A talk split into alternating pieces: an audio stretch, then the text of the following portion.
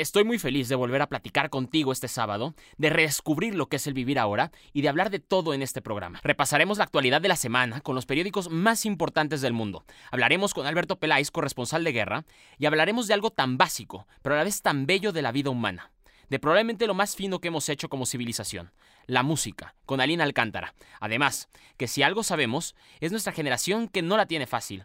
No tenemos salarios dignos, el alquiler es carísimo, comprar una casa es impensable y perseguir tus sueños es más difícil. Vamos a platicar con Sofía Ruiz, una estudiante de actuación que con 21 años nos cuenta lo difícil del camino. Empezamos. Las guerras son los mecanismos más rudimentarios del ser humano donde se evita la diplomacia y el sentido común para imponer ideales u obtener tierras y recursos. El día de hoy vamos a platicar con alguien que ha cubierto 19 guerras en casi todas las latitudes del mundo. Alberto Peláez, buenas tardes, buenas noches allá en España. Rodrigo, ¿qué tal? ¿Cómo estás? Buenas tardes. ¿Qué tal el clima ya, eh? ¿Qué tal todo? Aquí estamos en, en, la, primavera española, que es una primavera muy mala, ¿no? El, clima de Madrid no es el clima del Mediterráneo, es un clima más continental. El invierno es muy invierno, la primavera es muy primavera, el verano es muy, es muy verano. Es decir, están las estaciones muy marcadas y la verdad es que estamos disfrutando mucho la primavera porque ya es un tiempo muy benigno y, y, bueno, y se hace de noche y a tarde, entonces eh, invita a la gente a salir, lo que pasa es que lamentablemente con la pandemia no podemos salir como quisiéramos. Pero bueno, ahí vamos. Pues mira, tú eres un hombre que todos te, nos te ubicamos a ti por tus grandes coberturas de guerra este, en, en la televisión mexicana, pero también has estado muy ligado a la radio, ¿no? Tu papá trabajaba en la cadena SER. Sí, así es, así es. Eh, yo, yo soy hijo de uno de los próceres de, de, la radio, de la radio española, de la cadena SER, como tú muy bien decías, y en casa vivimos eh, desde que éramos niños el, lo que era el, el ambiente eh, periodístico y ambiente de radio. En los años 60 en España, donde solamente existía la radio, eh, habían cinco niños, mis hermanos y yo, que éramos hijos de una persona que era libre, muy erudito, muy culto, muy simpático y, sobre todo con un gran amante del, mundo de la radio y desde luego nos lo enseñó y yo creo que las venas, por las venas nuestras circula el mundo del periodismo y el mundo de la radio, por eso me dedico a, la información. Cuando piensas en periodismo, en periodistas y en dos países tan grandes y tan importantes en la comunicación hispana como es España y como es México, tú dices que Jacobo Saludowski para ti es el periodista más grande que ha tenido este país. Pero, por ejemplo, si lo compararas con otras personas como Iñaki Gabilondo, ¿Tú crees que le faltó un poco de coraje a Jacobo tal vez al, enfrentar el poder como lo pudo haber hecho Iñaki en, España? Bueno, es que son dos periodismos distintos. Eh, Iñaki Gabilondo eh, se ha enfrentado al poder, eh, al poder cuando le ha convenido, las cosas como son. y yo no sé si Jacobo, tal vez pudo haber pasado lo mismo, pero la diferencia es que Jacobo marca una inflexión en el mundo del periodismo y en el mundo del periodismo audiovisual. E, en español. Esa es la gran impronta, impronta que deja Jacobo Zaludowski. Más allá de las relaciones que tuviera con el poder y sus relaciones eh, con diferentes círculos, diferentes élites, como las tiene Iñaki Gabiondo. Pero lo que es cierto es que hay un, eh, no se entiende el periodismo en español, no mexicano, en español, sin la figura de Jacobo, porque él es el que sienta las bases a través de la televisión de lo que iba a ser el periodismo del futuro. Por eso siempre digo que es una figura insustituible, más allá de lo que yo le, quiero, le quise y le quiero. Pero eso, es distinto.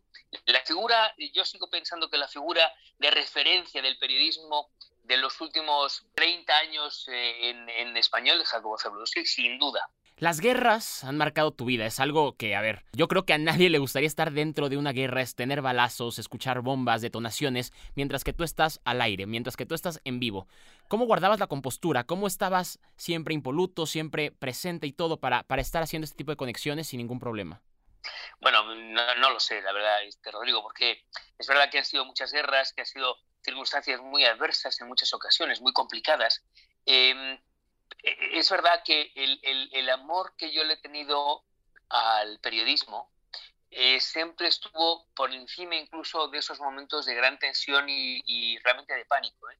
porque mm, hay situaciones eh, que están realmente al límite y es corresponsal de guerra, esas situaciones que de verdad están rozando el límite y estás bordeando el más allá. Y eso, además de que genera una gran adrenalina y una gran cantidad de, de adicción en el fondo, porque hay una parte de adicción. Sin embargo, y, desde luego todo lo que dices, la, compostura, la impostura, tantas cosas, pero está por encima de todo eso, está el valor supremo al periodismo y a la verdad, que es lo que yo siempre preconicé desde mis crónicas durante muchos años, ¿no? Y que lo sigo pensando y lo sigo haciendo y lo sigo intentando llevar hasta las últimas consecuencias. Yo creo que el periodista debe ser una persona realmente honesta y lo he intentado, yo lo he intentado hacer, hacer toda la vida, Rodrigo. ¿Eres adicto al peligro? Bueno, no sé si soy adicto, desde luego al fútbol sí lo fui, claro. Eh, sí fui adicto al peligro porque, hombre, no, ¿cómo era posible que un chico muy joven, más joven tal vez yo creo que tú, eh, pues hombre, pidiera una y mil veces que me dejaran ir a una guerra y otra y otra, además allá. Pero también es verdad que si echas la vista atrás, yo tengo 57 años y, estoy encantado y estoy seguro que podría cubrir 50 más, porque además me encuentro en plena forma eh, física e intelectualmente hablando. Pero como dicen en México los sabios mexicanos, no es lo mismo los tres mosqueteros que 20 años más tarde. Claro. Eh, y es una, una, frase muy gráfica, ¿no? Pero cuando tienes 25 o 26 años o 27 y no tienes ataduras, no tienes mujer, no tienes hijos, no tienes hipotecas, etcétera, etcétera, etcétera, tienes el mundo para ti y te quieres comer el mundo. Y además debes comerte el mundo. Por eso yo elegía una y otra y otra vez. Si hoy, si yo echo, echo la vista atrás y hoy, Rodrigo, tuviera que ir a una cobertura bélica, las cosas serían ya muy difíciles, muy, muy distintas, completamente distintas porque por encima del amor a la verdad y el amor a la cobertura periodística, pues está el amor a la vida. Y está el amor a mis hijos a mi mujer. La cosa cambia, cambia, la perspectiva es distinta, el, el prisma con que se mira es distinto. Las prioridades cambian, eso es evidente. Llevas 19 guerras cubiertas. De esas 19, ¿cuál te ha impactado más? ¿Cuál has sufrido más? ¿Cuál has, como debes de enfrentarte a escenas muy fuertes? ¿Cuál ha sido la que más te ha marcado en, en ese aspecto? E, en todas eh, las he pasado muy mal y muy bien. En las guerras encuentras lo más eh, grandioso, pero también lo más, lo misérrimo del ser humano, ¿eh? las dos cosas. Pero si tuviera que, decir una, a mí la que más me marcó con mucha diferencia fuera de la antigua Yugoslavia, concretamente Sarajevo. Porque ¿cómo era posible que un, una guerra que, va arrastrando, va lastrando tantos años de odios y desde una guerra tan atávica como desde el siglo XII en la lucha entre serbios y croatas, eh, ¿cómo es posible que fueran guardándolo y resguardándolo en su ADN para que en los años 90, en el corazón de Europa, porque no estamos hablando del centro de África, eh, estamos hablando del centro de Europa, del famoso corazón, de la gran intelectualidad y de la crema de los de los órficos y de los griegos y de los em, con todo esto hay una guerra de unas de un de un de, una de una sed de venganza como yo no he visto en mi vida. Mira que en Ruanda, por ejemplo, cosas terribles, como, había miles de cadáveres en, en, Goma que iba sorteándolos. Bueno, en, en, Sarajevo se superaron.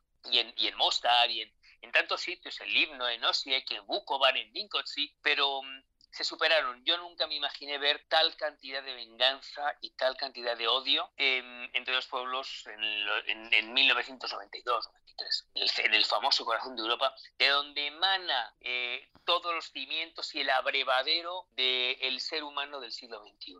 Fíjate que aquí me viene una pregunta que ni siquiera tenía, pero es que mediáticamente hablando, es muy importante cómo se cubren las guerras en, en, Medio Oriente, en África y en ese tipo de lugares. Pero ¿por qué no estamos poniendo atención en lo que pasa en la Europa del Este? Bueno, no, sí, sí lo estamos poniendo, en la actualidad sí lo estamos poniendo. Por ejemplo, ahora mismo el gran problema que hay entre Ucrania y Rusia, hay un foco periodístico ahí. Lo que pasa es que en esos momentos la pandemia...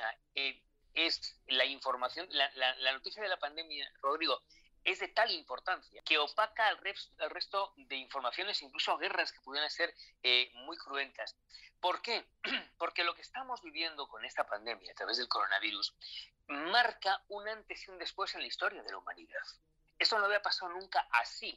Por supuesto que había habido eh, pandemias y, pues fíjate, la peste negra en el siglo XIV, XV, cuando Boccaccio escribe el de Camerón, eh, eh, resguardado en, Italia en 1348, y cómo escribe cómo es la peste de aquel entonces.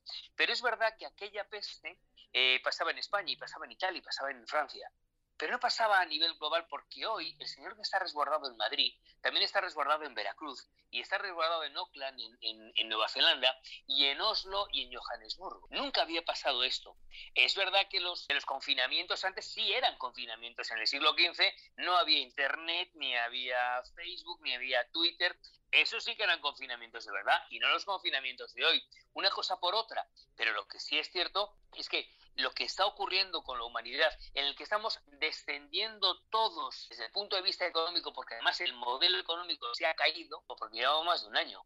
Eh, por eso opaca el resto de informaciones.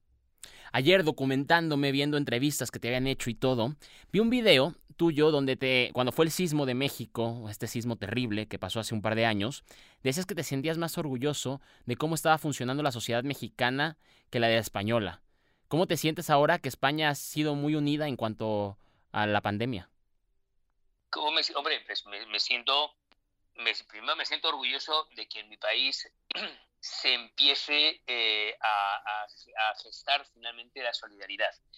Pero no podemos engañarnos, este, Rodrigo, porque al final, mira, la pandemia vino para darnos una serie de lecciones. Y esa solidaridad es una falsa solidaridad, pero en España, en Francia y en el Congo Leopoldville. Porque al final no hemos aprendido lo que vino la, pandemia a dejarnos. Mira, en marzo del 2020 y en abril, hace ahora un año, eh, eh, veíamos en los cielos y decían, qué limpio está el cielo, menos mal que finalmente vamos a cuidar el medio ambiente. Y las aguas de Venecia, que estaban antes completamente sórdidas y ya se veían cristalinas y por fin hemos aprendido la lección. No aprendimos nada. En, octubre, en noviembre, en diciembre ya estaba todo igual de sucio en Venecia, en el, en el, en el, em, río de Madrid, eh, y estaba todo igual. Pero a nivel económico pasa lo mismo. Eh, esa pandemia vino para decir, no puede ser que cada vez haya menos ricos que son más ricos y una gran masa poblacional que cada vez está más depauperada. Porque el modelo económico que, que, que tenemos todavía y que tuvimos que funcionó y funcionó muy bien, que es el neoliberalismo, está demasiado manoseado, ya lo, ya lo han prostituido. Y hoy ya no, ya nos hace falta mirar hacia el futuro buscando otro modelo económico, político, social, medioambiental, etcétera. Yo no soy político, ni soy politólogo, ni soy sociólogo, ni soy filósofo, yo soy un periodista como tú. Y tampoco mi, mi deber no es decir eso es lo que, tiene, lo que debe pasar. Pero sin embargo, yo sí quiero que las autoridades empiecen a pensar y empiecen a decirnos cuál va a ser el próximo modelo económico creado por la pandemia. Que nadie nos lo dice. Aquí estamos todo el día que si el 15% ya está vacunado, que si el 2%, que si ahora eh, tenemos una tercera ola. Bueno, y nadie puede decirnos todavía en España, en Francia, en Gran Bretaña, en, en Mozambique, en Zimbabue y en Marruecos, da igual el país, nadie puede decirnos cuál es el próximo modelo económico al que nos vamos a enfrentar. Y yo todavía estoy esperando. ¿A mí de qué me vale de que las autoridades me digan que han comprado 5 millones de vacunas? No sirve de nada, la verdad. Sí, a corto, bueno, a corto plazo sí, pero, pero yo estoy pensando en mis hijos, por ejemplo. tendremos que mirar de verdad un futuro. Estamos en el 2021. Hasta que terminemos este, este siglo nos quedan 79 años, ¿eh? Esto habrá que, habrá que darle algún tipo de forma. Y a nivel social lo mismo, lo mismo. Y sin embargo estamos metidos en estas en estos dimes y diretes de, la derecha, de la izquierda, no me venga con estas cosas que le estamos, le estamos escuchando de mucho tiempo y cuéntenos o cuéntenos qué toca por venir y cómo nos vamos a organizar. Justo de eso quería hablar contigo. ¿Qué opinas de, esta, de este nacimiento, que no es nuevo porque se vino dando desde hace más de 10 años, de esta extrema derecha que está surgiendo en Europa? Bueno, yo creo que al final la extrema derecha y la extrema izquierda... Que también eh, existe. con, claro, claro, aquí en España. Estamos ¿Podemos y Vox? Izquierda y con, eh, sí, Podemos y Vox, efectivamente. Eh, yo creo que las, las, al final los, los extremismos nacen cuando no hay una respuesta por parte de las autoridades una respuesta ortodoxa. Cuando durante muchos años estamos diciendo, oiga, y ahora que ayúdenos y aquí vez más pobreza y más paro, etcétera, etcétera, y no te resuelven nada, y, el, plazo del político cortoplacista, que hoy son todos iguales, es a ver, a ver qué consigo, qué réditos políticos consigo para, para elegirme o para reelegirme. Y sin embargo no hay alturas de miras globales y cosmogónicas del concepto del Estado global, pues entonces aparecen estos, estos, eh, estas ideas, esos idearios, que forman parte de que la gente no dejen, no dejen de ser populismos que la gente quiere escuchar. Si uno te está diciendo que te promete el oro y el moro y que se va a arreglar la situación y que la, em, eh, la casa del vecino va a poder ser tuya, etcétera, estoy, estoy divagando. Pero cuando son respuestas tan fáciles, y tan, tan poco efectivas, la gente les vota. Y yo estoy completamente en desacuerdo con ello, pero puedo llegar a entender que mucha gente quiera votar a la extrema derecha o a la extrema izquierda. No tiene más que ver en Francia, por ejemplo, el auge que tiene eh, el, eh, partido de Marine Le Pen, o en, o en Hungría, como eh, er, es como de Víctor Orban está gobernando con puño, puño de hierro, o en, sí es un auge, y no es una novedad, eh, y no es una sorpresa, es algo que nace debido al descontento social ante una clase política dirigente en el mundo que son una ¿Cuál es la opinión que se tiene de México desde España? ¿Cómo lo ves? ¿Cómo lo ves tú y cómo lo ve la gente? ¿A quién? A México. ¿Cuál es la, la perspectiva que tienen ah. de México en España en estos momentos? Bueno, eh, a ver, yo creo que por encima de las disquisiciones políticas que haya entre los dos países y entre los diferentes gobernantes, eh, México es un gran país. Yo, además, es que, claro, estás hablando con una persona que yo me siento profundamente mexicano y orgullosamente mexicano, porque yo tengo conciencia de México desde que tenía cinco años, gracias a mi padre, que viajaba a México mucho y, y estaba, fue el corresponsal de Jacobo de, de, 24 horas durante muchos años, y mi padre nos transmitió ese profundo amor a México, a ese gran país que no conocíamos y al que ya, ya queríamos, ya amábamos, hasta que yo fui por primera vez con, con 11 años a México.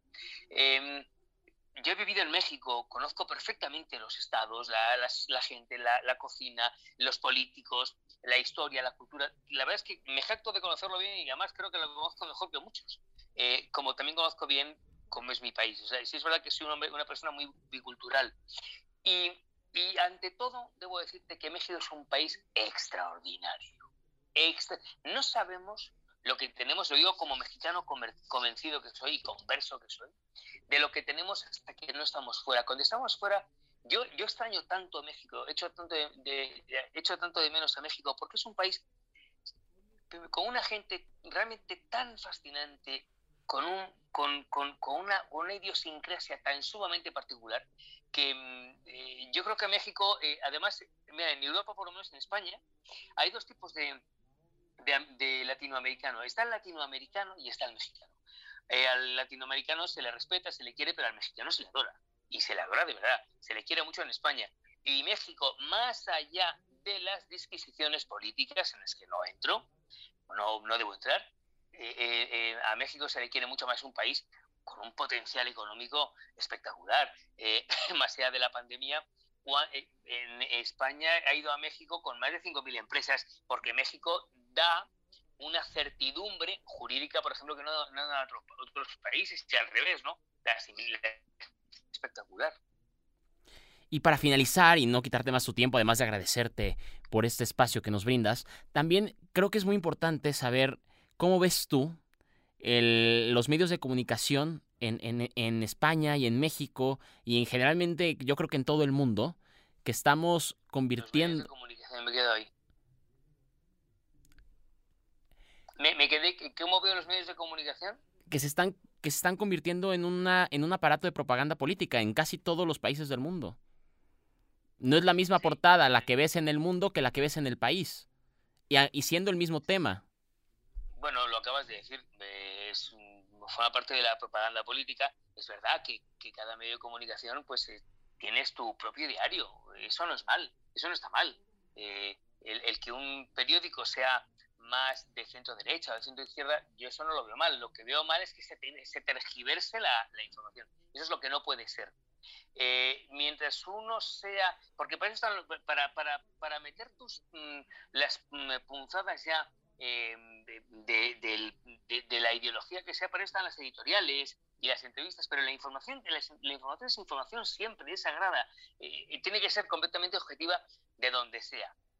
Otra cosa son los editoriales, bueno, pues eso es distinto. Em, yo eso no lo veo mal, lo que sí veo, lo que sí creo es que cada vez estamos eh, entregados más, entregados más al poder de, los de las diferentes administraciones mundiales. Y eso es muy pernicioso, porque eso desde luego no ayuda en absoluto a un criterio de un ciudadano normal. Eh, se, le, se, le, se, le, conduce eh, malamente y eso no puede ser. Yo creo que estamos en el siglo XXI y en el siglo XXI tenemos que ser todos mucho más cuidadosos a la, a la hora del manejo de la información. ¿Cómo combatimos esas fake news? Las, fake news dices, bueno, son, son incompatibles porque es, demasiada información. Eh, bueno, fíjate, en Estados Unidos el 62% de la población estadounidense ve las noticias por, Facebook y se entera de las noticias por Facebook.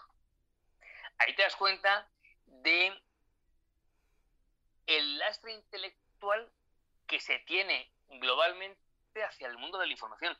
Es muy difícil combatir una fake news cuando el 62% de los estadounidenses se están enterando por, Facebook. Nuestro deber, el deber de los periodistas, es ser rigurosos. Es la única manera de poder combatirla.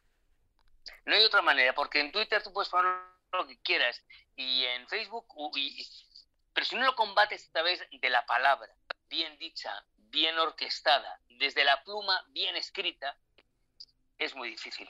Yo creo que la única manera es que los otros periodistas sigamos ejerciendo la labor que, que se nos encomendó y que nos corresponde. Muchísimas gracias, Alberto. Perdón por quitarte tan tiempo. Fue una plática muy entretenida, muy vasta. Se nota luego, luego el, el, gran conocimiento que tienes y esa visión que te permite hablar de tantos temas. Entonces, agradecerte y muchísimas gracias. No, gracias a ti y de verdad es un placer estar con vosotros y también eh, ha sido muy interesante y muy saludable la, la charla. Hoy nos vamos a poner un chaleco antibalas y escondernos en algún lado porque vamos a presenciar un asesinato. De esto nos va a hablar Valeria López, que cada dos semanas nos trae algo nuevo para leer y viajar. Crónica de una muerte anunciada de Gabriel García Márquez. Gallardo San Román, solo unas horas después de su matrimonio con la bella Ángela Vicario, le devuelve por deshonrada la casa paterna. La atribulada familia fuerza a la novia a revelar el nombre de su primer amante, y los hermanos gemelos de ella anuncian su intención de matar a Santiago Nazar por haber deshonrado a su hermana. Sin embargo, si todos sabían que se iba a cometer un asesinato, ¿por qué nadie trató de impedirlo? Va, Va ya empezamos. Este, Valeria López, ¿cómo estás? Hola, muy bien, ¿y tú? Súper bien, ¿eh? O sea, cuéntame un poco de este libro, que como me pones en el texto, que sigue la historia de Santiago Nazar, que lo matan los hermanos Vicario. Pero todo esto es por deshonrar a la hermana, tengo entendido, ¿no? Sí, claro. Bueno, este libro es muy, muy corto, lo cual me sorprendió muchísimo porque siempre había escuchado de Gabriel García Márquez y también de sus grandes obras. Entonces, cuando vi este libro que era de él y está súper cortito, dije, ay, pues bueno, a ver, le voy a dar una oportunidad, suena muy interesante. Y algo que me, o sea, me agarró desde la primera página es que empieza con el día en que lo iban a matar, Santiago Nazar se levantó a las cinco y media de la mañana para esperar el buque en que llegaba el obispo. Y fue de, ¿qué? o sea, dije, ¿cómo? O sea, ya me estás contando todo lo que está pasando, pero, pero así es. Y lo interesante de este libro es que en muy, en muy pocas páginas te logra enganchar y contarte las, la perspectiva desde muchos personajes. Entonces, pues sí, eh, no solo te dice lo que va a pasar, pero también eh, Gabriel García Márquez dice que no hay ni una sola línea en ninguno de sus libros que no tenga su origen en un hecho real. Y este es uno de ellos. Este fue un crimen que sí sucedió y él lo, lo puso en papel, vaya. Entonces, pues bueno, el libro sigue la historia de Santiago Nazar, como ya, como ya leí en el resumen, y estos hermanos se van por, después de escuchar que deshonraron a su hermana, se van por todo el pueblo diciendo que iban a matar a Santiago. Y lo, lo que me impactó mucho es que dije, ¿cómo es que si todos sabían, nadie hizo nada para impedirlo?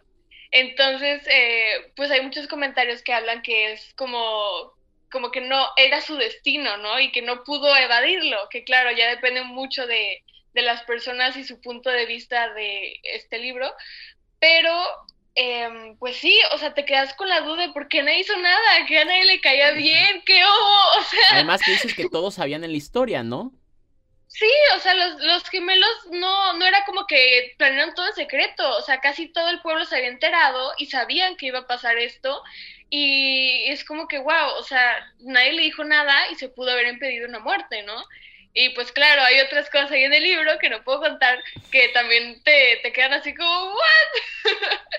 Entonces, pues sí, o sea, súper breve el libro, es muy, muy corto, pero es, o sea, es está escrito por uno de los grandes escritores de América Latina y es una fantástica historia para los que les encanta el misterio, las historias como policíacas, entonces está muy, muy entretenido. Dices, por ejemplo, que es un libro corto, que de hecho tiene menos de 200 páginas, pero aún así supongo que está muy bien explicada la historia, no hay cabos sueltos. Sí, claro, no hay cabos sueltos. Y más que tienes la perspectiva de todos los personajes, bueno, no de todos los personajes, pero de los protagonistas, sí lo puedes ver desde otro punto de vista, lo que pensaban, lo que sentían, por qué hicieron lo que hicieron. Y, pues bueno, esto nada más hace que, que te, te, como que te adentres más en la historia y tiene una forma de el Gabriel García Márquez de jugar con el tiempo, o sea, no cuenta la historia de una forma cronológica, va como saltando en el tiempo y jugando con con la línea. Entonces esto hace que te mantengas al tanto de todo. Como dijiste, desde el inicio ya sabes que a Santiago lo van a matar. Te lo dicen al inicio. Pero aún así sigue siendo un libro interesante, ¿no? Sigue habiendo sorpresas y sigue habiendo cosas interesantes que no conocías de la historia. O que no te esperas. Claro. Sí, muchísimas. Y, y, bueno, lo que más me enganchó del libro es como ya les dije, es porque nadie hizo nada. y esto claro te lo explican en el libro y como que ya como que dices, ah, bueno, ok, mm, está bien. bueno, nunca está bien que maten a alguien, aunque sea en ficción. No, nunca, pero ya como que entiendes y dices, oh, pues bueno, se, se, pudo haber hecho tantas cosas, pero pues no puedo decirlo. ok, ok, ok, ok. Entendemos que es un libro entretenido que hay mucho misterio que no nos puedes contar, pero que por eso hay que leerlo, ¿no? Entonces también, ¿dónde lo podemos encontrar? Que es un punto muy interesante. Es un libro que podemos encontrar en muchas librerías, supongo, es un, al ser un libro de Gabriel García Márquez. Sí, y libro clásico y de América, eh, de América Latina, 100% lo puedes encontrar en librerías a lo mejor de tu propia ciudad. Entonces, pues, o sea, está Sanborns, Liverpool, que pueden contar con este libro y también hay una librería que se llama Mar Adentro, aquí en Veracruz, que yo no la conocí hasta hace poco y la verdad tiene obras muy buenas, muy famosas y con todo tipo, de verdad el lugar está hermoso. Entonces yo creo que si vas ahí, a lo mejor sales con más de un libro. Entonces te lo recomendaría muchísimo ir a visitarlo. Pues ya que te den código de descuento, no inventes, tremenda promoción, pero sí. Este...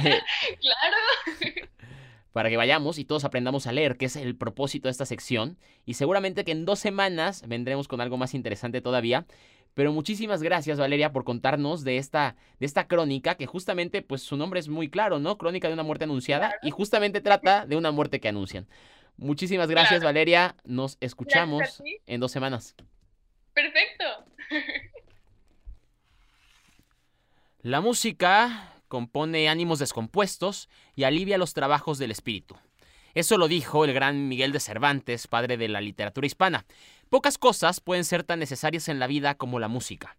Está tan presente en nuestra vida, tan inmersa en nuestra psique, que para muchos, como yo, la música es tan necesaria como respirar. Y por eso, esta semana, vamos a platicar con Aline Alcántara justo de esto. Aline, ¿cómo estás? Hola, ¿cómo estás, Rodrigo? Muy bien, muy bien. Sí, de hecho, yo pienso que la verdad hablar de música es entrar en un universo infinito. Estaba intentando em, pensar qué hablar sobre música, porque hasta eso, aunque yo estudio artes visuales, creo que es más fácil o sencillo hablar de, de otro tipo de artes que de música, porque la música engloba, ay, no sé, muchísimas, muchísimas áreas, muchísimos elementos de los cuales hablar. Entonces, sí es un eh, universo infinito, pero si me permites, este, el día de hoy pues me gustaría hablarles Em, precisamente de Beethoven, pero para llegar allá em, voy a decirles como unas ciertas cosas de toda la, cronología que ha existido en la historia de la música. Claro, adelante. Cuéntanos, eh, deleítanos. Yo tuve una maestra de apreciación musical y cuando me empezó a enseñar como cosas así, de este estilo de lo que les voy a platicar, realmente yo creo que tu mundo cambia, o sea, tu, perspectiva de cómo ves, no sé, una canción o, mm, cualquier cosa. Cuando vas entendiendo la historia del arte, vas entendiendo por qué el mundo es así y es como si te abrieran así tipo los códigos y secretos de la vida y entonces como que vas viendo el mundo de otra forma. Pero bueno, comencemos, ¿va?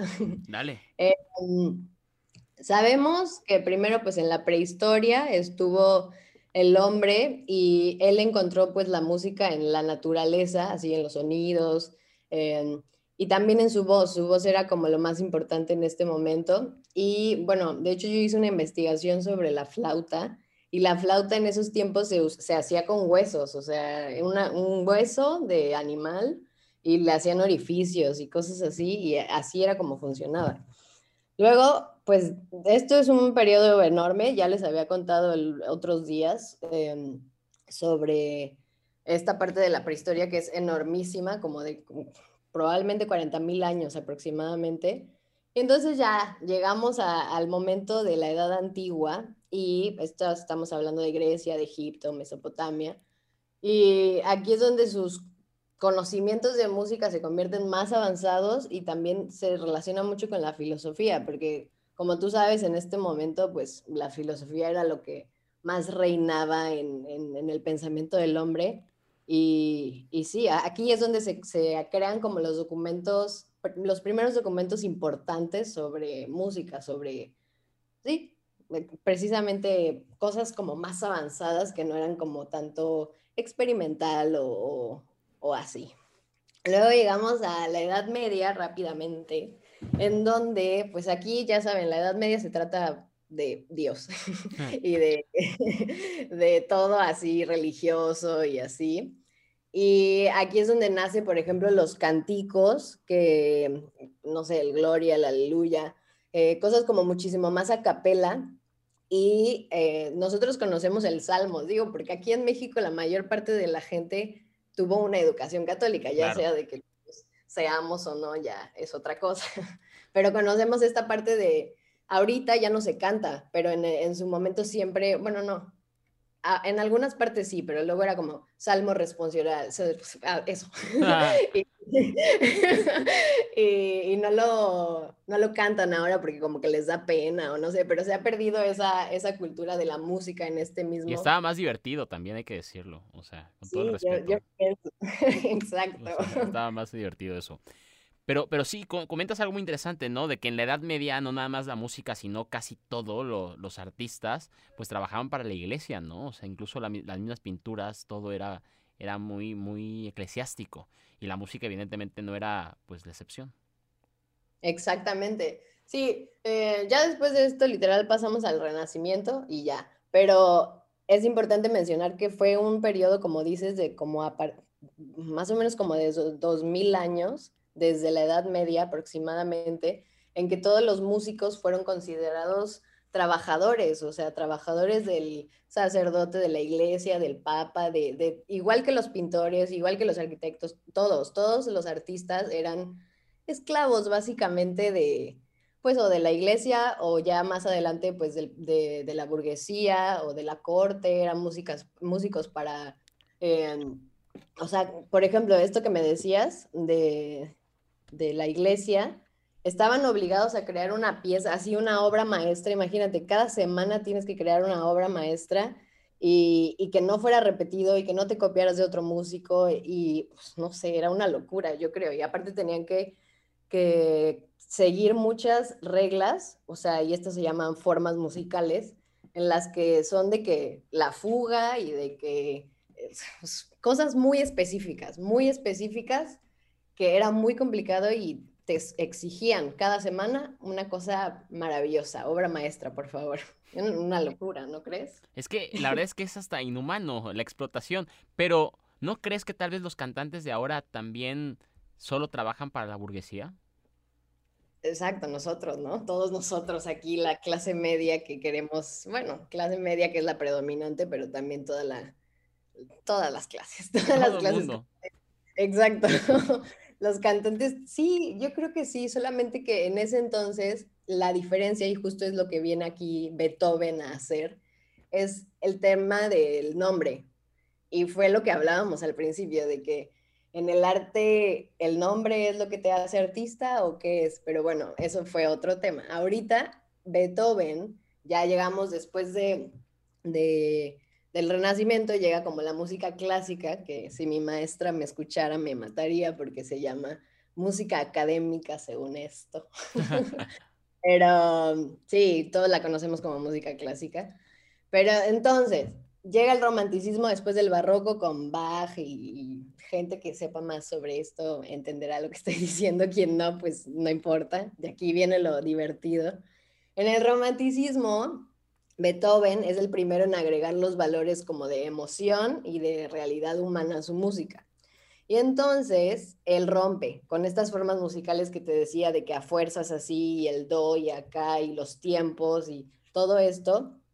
Y él se adapta como algo más personal y le da importancia a su tema. Él es el primero en decir como, no, o sea, yo voy a crear para mí, o sea, porque esto es lo que siento, porque esto es lo que me marca en este momento de mi vida. Y entonces así es como él empieza a decir, yo soy artista, yo voy a hacer esto, yo no te voy a seguir la corriente de lo que tú me pidas, yo voy a hacer esto. Entonces, es, esa es como la diferencia. Ahorita sí es como a fuerzas hay que hacer eh, reggaetón, o sea, porque, o, temas como más de trap o de... Pero el, al reggaetón me refiero con este beat, este... que ahorita ya está influido en el pop y todo eso. lados, o sea, la música latina y la influencia latina en la música mundial es, es un hecho. Exacto. Entonces, pues Beethoven es el primero en decir, bueno, vamos a, mezclar esto que me piden, pero con algo que yo quiero, más o menos. y bueno, yo creo que algo como para ir diciendo, este es el tema principal. ¿Conoces el, la quinta sinfonía? La, el ta ta ta ta. Claro, ¿cómo no? todos, yo creo que todos las han escuchado. Y bueno, pues esta se creó en 1808 y lo que voy a decir no es algo que me estoy inventando. Ah. Su primer biógrafo, que se llamó Anton Schlinder, así como la lista de Schlinder, em, él fue el primero como que le preguntó cosas de su vida para entonces documentarlo. Em, le dijo que esta sinfonía se trataba, bueno, más bien esas cuatro notas de la sinfonía eran las notas del destino, porque dice que eran las notas del destino que llamaba a la puerta. Entonces, estamos hablando en este momento de que él ya tenía una sordera severa, o sea, ya, eh, ya comenzaba a quedarse sordo, pero ya era fuerte, o sea, él ya sentía como que, oh my God, ¿qué está pasando con mi vida? y entonces, es que compone esta pieza y em, pues se refiere como a este pensamiento de que todos tenemos un destino que nos persigue, y es como esta cosa épica de griegos, así como Edipo, que le persigue su destino para siempre, ¿no? Y que no puede escapar a él. Entonces, para él estas son esas cuatro notas, así como de ya viene la sordera, y así. ¿Quieres saber algún dato interesante de Beethoven? Obviamente conoces sí. la canción del Chavo del Ocho, ¿no? De ta ta ta tan tan tan tan tan tarararán, tan tan tan tan. Pues eso es de Beethoven, es la marcha turca. Sí, exacto. Es que justo muchas de la eso me han dicho, bueno, eso he sabido, eso me han dicho todos mis maestros. Mucha de la música clásica que, que no conocemos más bien se ha convertido en, o sea, se ha utilizado, se han robado muchas cosas de esa música para ponerla en, en cosas como mucho más modernas. Entonces dicen que como esta parte de ya todo está escrito, a ver qué haces con eso, ¿no? Ya todo está hecho, ya todo está creado. Pues es como Ucielito Mix que sacó un remix de Para Elisa, de Fiorelis, de Mozart. Ajá, exacto. En reggaetón, o sea, cada vez están haciendo cosas diferentes con todo esto. Perdón por interrumpirte, adelante. No, no, no pasa nada, no pasa nada. Está perfecto. Em, y entonces, eh, él mismo dice, ah, pues sí, estas son las palabras que según el biógrafo dice que Beethoven dijo, o sea, no, no, no crean que les estoy inventando. Se supone que él dijo, ha faltado poco para que me quitara la vida. O sea, se supone que esta pieza habla de que se quería suicidar porque ya no lo soportaba más, o sea, ya no soportaba que se estuviera quedando sordo. Y entonces eh, se supone que dijo después, solo por el arte continúo en este mundo. Y bueno, en los cuatro movimientos, esta pieza se, se divide en cuatro movimientos y aunque en general todos son alegro, o sea, están en tempo alegro, como así, em, se va creciendo en, un, en una cosa como más emocional, más de narrativa, y a esto es a lo que me refiero con que Beethoven se dice yo soy artista. Y hablando igual del destino, Beethoven al final, en, el último movimiento, se convierte en el héroe del destino porque logra combatir pues sus ganas de morirse por su mal destino de tener sordera y sigue con la vida creando arte, etc. Y entonces, pues esta es la historia del día. Esto es em, de alguna forma como la, la reflexión que, me gustaría hacer, que en general pues todas las piezas, si le queremos dar, y es algo que yo siempre he pensado, que los críticos luego le dan otro sentido a lo que los artistas en sí tuvieron en primera intención al momento de crear. Esto se supone que es real, o sea, esto se supone que Beethoven lo dijo y que, y que está documentado, pero muchas veces no sabemos si la historia detrás de una creación, detrás de una pintura, de una canción. De la historia detrás del mito. Exacto, nunca sabemos si es completamente cierto y, por eso eh, el otro día alguien estaba analizando, no me acuerdo qué, la verdad no me acuerdo qué, pero era una obra de arte y estaban diciendo como cosas muy técnicas eh, y era de una persona que pues es cercana Y entonces yo decía, pero es que yo no siento que esta persona haya pensado todo esto cuando estaba creando. O sea, yo creo que esto fue como muchísimo más esta parte de formarse y conseguir eh, herramientas y, toda esta parte del estudio. Y entonces luego ya el artista muchas veces se entrega, o sea, y, y no, no está pensando voy a hacer esto en este momento, porque muchos artistas sí, muchos artistas intelectualizan mucho su trabajo, pero otros, y creo que hay muchos, no sé, desde mi experiencia, que no lo hacen pensando como cada parte exacta. No sé qué piensas. Es que existe mucha gente que le gusta darle un significado muy alto a... Existe mucha gente que, que quiere darle un significado pues muy alto a este tipo de cosas, ¿no? O sea, que quiere convertirlo y sentirse que son los grandes este eh, ¿cómo se dice? Evaluadores de arte, ¿no? O sea...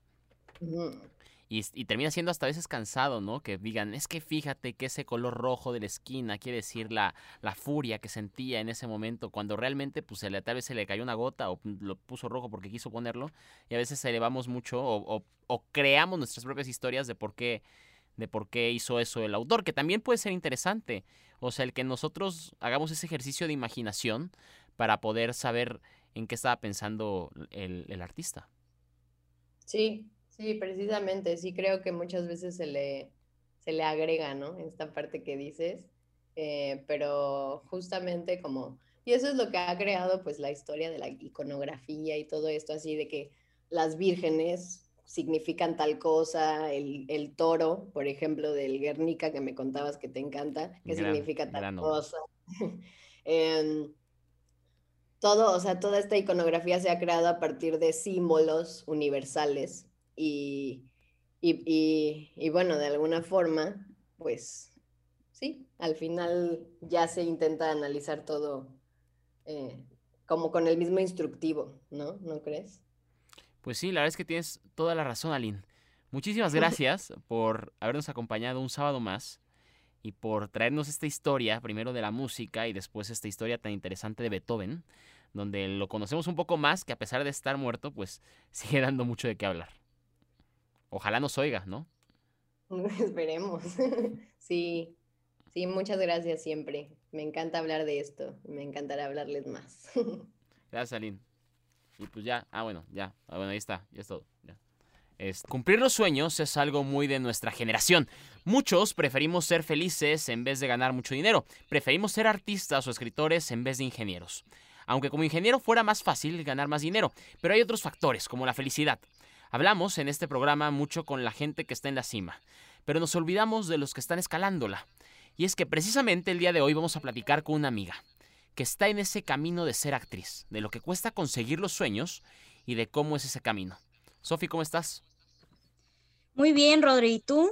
Bien, muriendo de calor, como habíamos platicado hace rato, pero, pero muy bien. Sí, sí.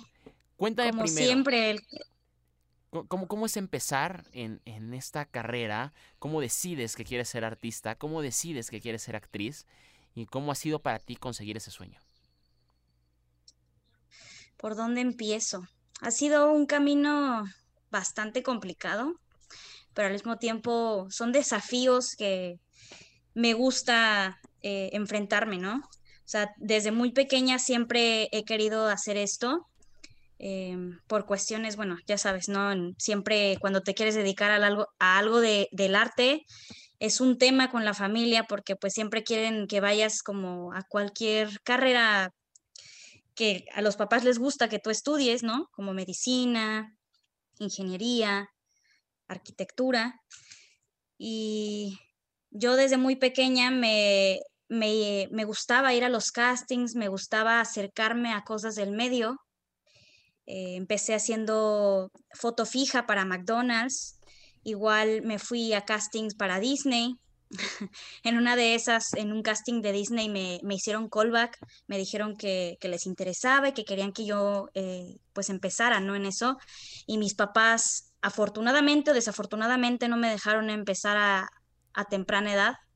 Tuve que eh, pausar mi pasión hacia la actuación. Seguí con mi carrera, con mi vida normal dentro de la escuela, la, la secundaria, la preparatoria pero llega un momento en el que yo me siento capaz de llegar y decir, lo voy a hacer. Entonces es el momento que a, mis 17 años tomo la decisión de salirme de, mi casa, salirme de Veracruz e ir a la Ciudad de México a, recorrer el camino de, la actuación. Y bueno, entre, entre tantas cosas que pues me pongo a estudiar, me pongo a, acercarme a personas que tengan un poco de experiencia para que me vayan guiando en, esto del medio. Eh, me topo con, con Radio Fórmula, me abren las puertas y me dicen que, que pues me dan eh, eh, la oportunidad de, de, ser conductor en un programa. Empecé, pues no tenía yo la carrera de, de comunicación, yo estaba empezando con actuación pero llegué, ¿no? Llegué ahí, me, me, me testearon, me probaron y pues les gustó. Me dijeron que, que, querían que yo estuviera ahí conduciendo. Era un programa sobre tecnología con sentido, de, sentido humano. Se llamaba Panorama Digital. Fue, estuve como más o menos un año y medio. El programa lamentablemente ya no está al aire, pero fue una experiencia muy padre porque pues estaba yo con gente que ya tenía tanto muchos años de experiencia como también había chavas que estaban queriendo eh, impulsarse, ¿no? Y, fue como uno de sus primeros caminos. Aprendí muchas cosas dentro de, de foro, en cabina, pero también en eh, frente a cámara. Y dentro de las personas que yo conocí ahí en, Radio Fórmula, eh, conocí a Paco Stanley, el hijo de, de Paco Stanley, obviamente. Y él fue quien me ayudó y me fue como mi mentor, mi primer mentor hacia los medios. Me explicó hacia dónde tenía que irme, me dijo eh, que empezar a estudiar, que no dejara de estudiar nunca, que me leyera libros, leyera las noticias, bueno, viera las noticias o leyera las noticias, igual el periódico, que siempre me nutriera de cultura y, que no me dejara ir por que a lo mejor pensara que los medios eran algo banal solamente. Los medios también tienen, eh, digo, hay, de todo, pero tienen su lado bello, su lado artístico y eso es a lo que, por lo que yo sigo aquí, ¿no? Por lo que yo sigo luchando para seguir en, este camino de, de la actuación, de los medios en general Ahorita, bueno, yo ya terminé mi carrera de actuación, eh, estuve estudiando en conducción, locución, actuación, todo tipo de, actuación. que caben en Sí, todo lo que cabe en Sion, que sea, que tenga que ver con la, con el medio y con, con el medio artístico, todo. Y, todo eso. ¿Qué es lo, más, difícil que te, has enfrentado tú? Pues es que en general creo que cualquier persona que quiera entrar a esta carrera tiene que mentalizarse que no va a ser algo fácil. Normalmente cuando tú ya vienes con familia dentro de, tienes pues la posibilidad de conocer más, pero cuando vienes desde cero, que no hay nadie que te sepa guiar, tienes que aceptar que no, no a todas las personas les puede gustar lo que tú hagas más bien no es lo que ellos esperan, porque ellos ya a veces tienen como una estructura de lo que quieren, tanto en actuación como en, otra, en otros trabajos. Y es eso, o sea, el, el, tener que saber que puedes esperar un no y que en un casting tú vas y a lo mejor dijiste, o sea, lo hice excelente, ¿no? Me fue súper bien y resulta que no te llaman. Entonces uno tiene que aprender a, ser resiliente, a no dejarse llevar o vencer por, porque pues en el medio hay, hay de todo. Entonces sí, sí me ha costado mucho el, el, pues matarme, o sea, yo me acuerdo que estaba en la carrera y me la vivía ahí, me la vivía en la escuela, me la vivía ahí, no, y aún así no, no te asegura la carrera que, que vayas a conseguir trabajo. Entonces, creo que mi consejo para quien quiera tomar eh, este camino es que sea resiliente y que pues obviamente tenga mucho mucha pasión por el arte. Pues Sofi, muchísimas gracias por contarnos, porque justamente esto es lo que queríamos llegar, a donde queríamos encontrar una voz diferente que nos contara cómo es ese camino hacia esa cima en la que muchos ya están y que seguramente tú vas a estar también ahí muy pronto. Entonces, Sofi, muchísimas gracias. A ti, Rodrigo. Muchas gracias. Sigamos redescubriendo los significados del vivir ahora a través de Radio Más. Te escucho y te leo a través del Instagram arroba vivir ahora FM o en facebook.com diagonal vivir ahora FM. Igual por vivir ahora radio arroba gmail.com. Muchas gracias por acompañarnos un sábado más, donde tú y yo aprendemos el vivir ahora, el vivir esta vida moderna del siglo XXI. Mándanos un mensaje por Instagram o en nuestra página de Facebook, facebook.com diagonal vivir ahora FM. Igual escríbenos, porque quiero leerte a vivirahoraradio.gmail.com. Y nos volvemos a escuchar el siguiente sábado, que por cierto, este sábado... Eh, por cierto, este programa y todos los demás los puedes encontrar en Spotify y en todas las plataformas de podcast, para que lo escuches donde y cuando quieras. Muchísimas gracias a todo el equipo que hace esto posible. A Vero, a Naomi, a Fateca, que es, que es un crack, una máquina en, todo lo que es este el audio y todas las conexiones, que yo no tengo ni idea, pero muchísimas gracias a Fateca, a Vero, a Naomi. Muchísimas gracias a todos. Nos escuchamos el próximo sábado.